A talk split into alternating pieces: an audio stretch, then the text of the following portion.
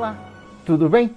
Hoje nós vamos continuar a conversar sobre transparência e vamos terminar aquela discussão que começamos no último programa, quando avaliávamos o case da cervejaria Baker.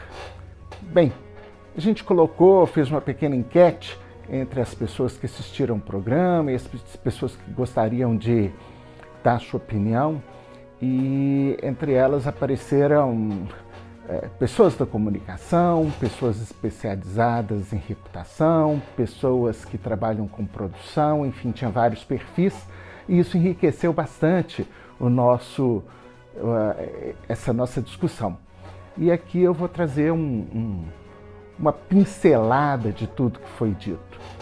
A maioria das pessoas destaca que teria sido muito importante a cervejaria ter dado uma resposta rápida, ágil, né? No entanto, aquilo que nós já vimos, ela começou negando, só depois de uma semana foi admitir e quando admitiu, admitiu de uma forma um tanto quanto abrupta, atropelada, dizendo que não era para ninguém beber nenhuma, nenhum dos selos da marca.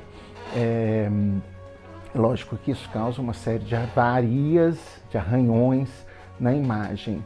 É, uma profissional, amiga nossa que trabalha muitos anos no mercado de reputação, de marca, é, destacou que ainda é muito cedo para a gente estar tá levantando essa discussão de qual vai ser o tamanho do problema para a marca, para a reputação de marca, se a marca vai conseguir ou não retomar o caminho. Isso vai depender realmente de várias coisas que podem acontecer, de muitas coisas que ainda estão para ser esclarecidas, para serem discutidas, né? do próprio processo criminal.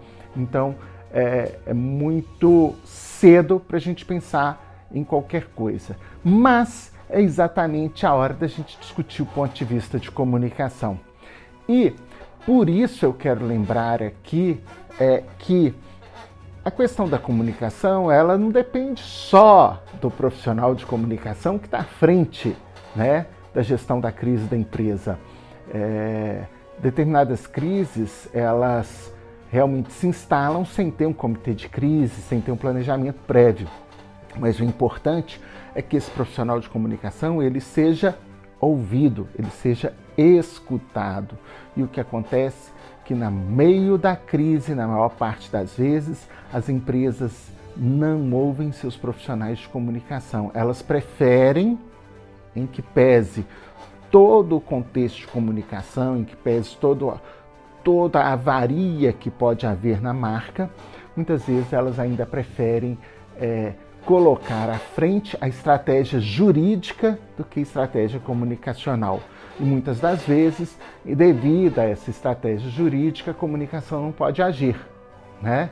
Então a marca acaba sendo arranhada. Muitas vezes você tem um acompanhamento profissional que ele nem sempre pode fazer muita coisa porque ele é tolhido pela diretoria ou pela própria, pela própria estratégia jurídica que existe ali.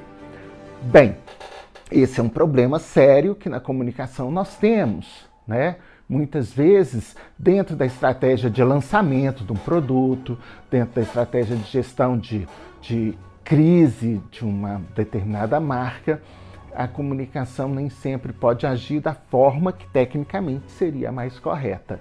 E aí a gente tem que ouvir lá o medo, ver, né, e sentir, perceber, saber lidar com o medo que a diretoria tem do problema. Muitas vezes é um problema em que eles nunca se viram ali inseridos, é um problema completamente novo. Então há de se perceber isso também.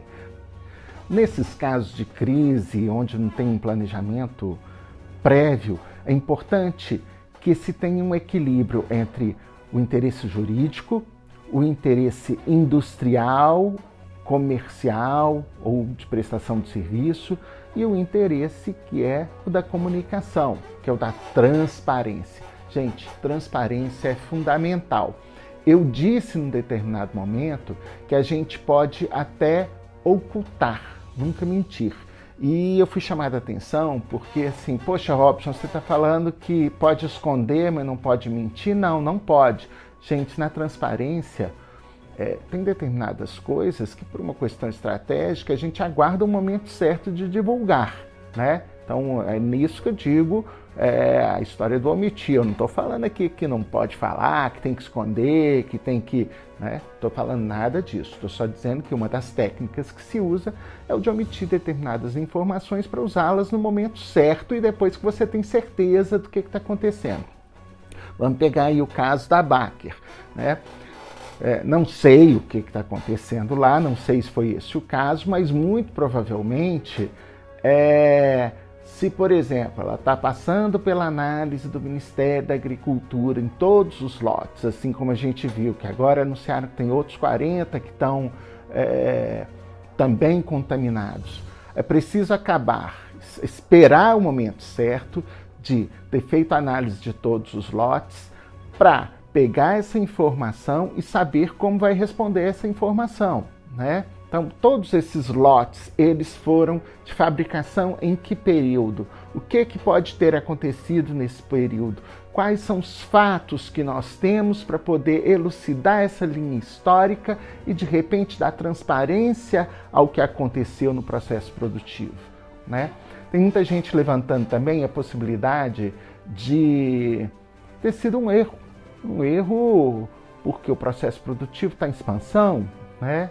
É, pode ser? Pode, a gente não sabe, tem que esperar o que, que aconteceu. E se tiver sido, a empresa também tem que se posicionar. Olha, sim, erramos, é, pode ter acontecido isso, isso e isso, explicar como é que se deu a, essa questão e elucidar o fato. É, sendo transparente, a chance do arranhão é muito menor. É essa que é a questão, tá?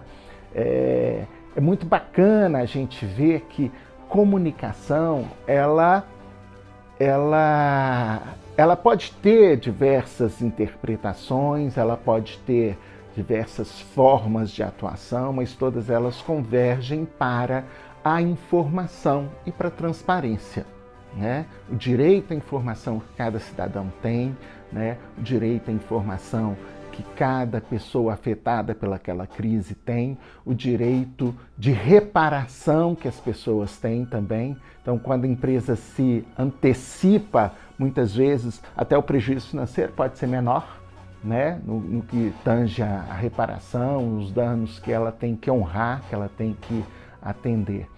Fica essa grande lição para a gente e aí a gente continua conversando sobre muita coisa. Olha, quero agradecer a cada uma das pessoas que responderam, que colocaram sua opinião ali.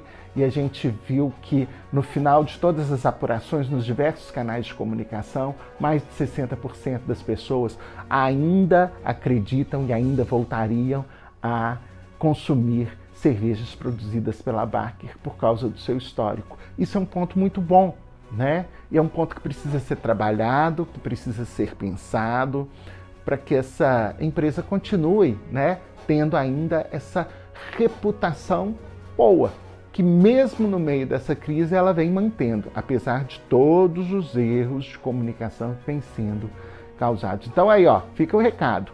Gente, quando estiver no meio da guerra, né, quando estiver no meio da crise, é, é preciso parar, pensar estabelecer as estratégias, discutir com o jurídico, com o administrativo, com a diretoria, ver, olha, uma coisa é a estratégia jurídica, a comunicação não pode atrapalhar. Por outro lado, o jurídico também não pode é, ditar o tom da comunicação, o tom de voz da empresa na gestão de crise, né?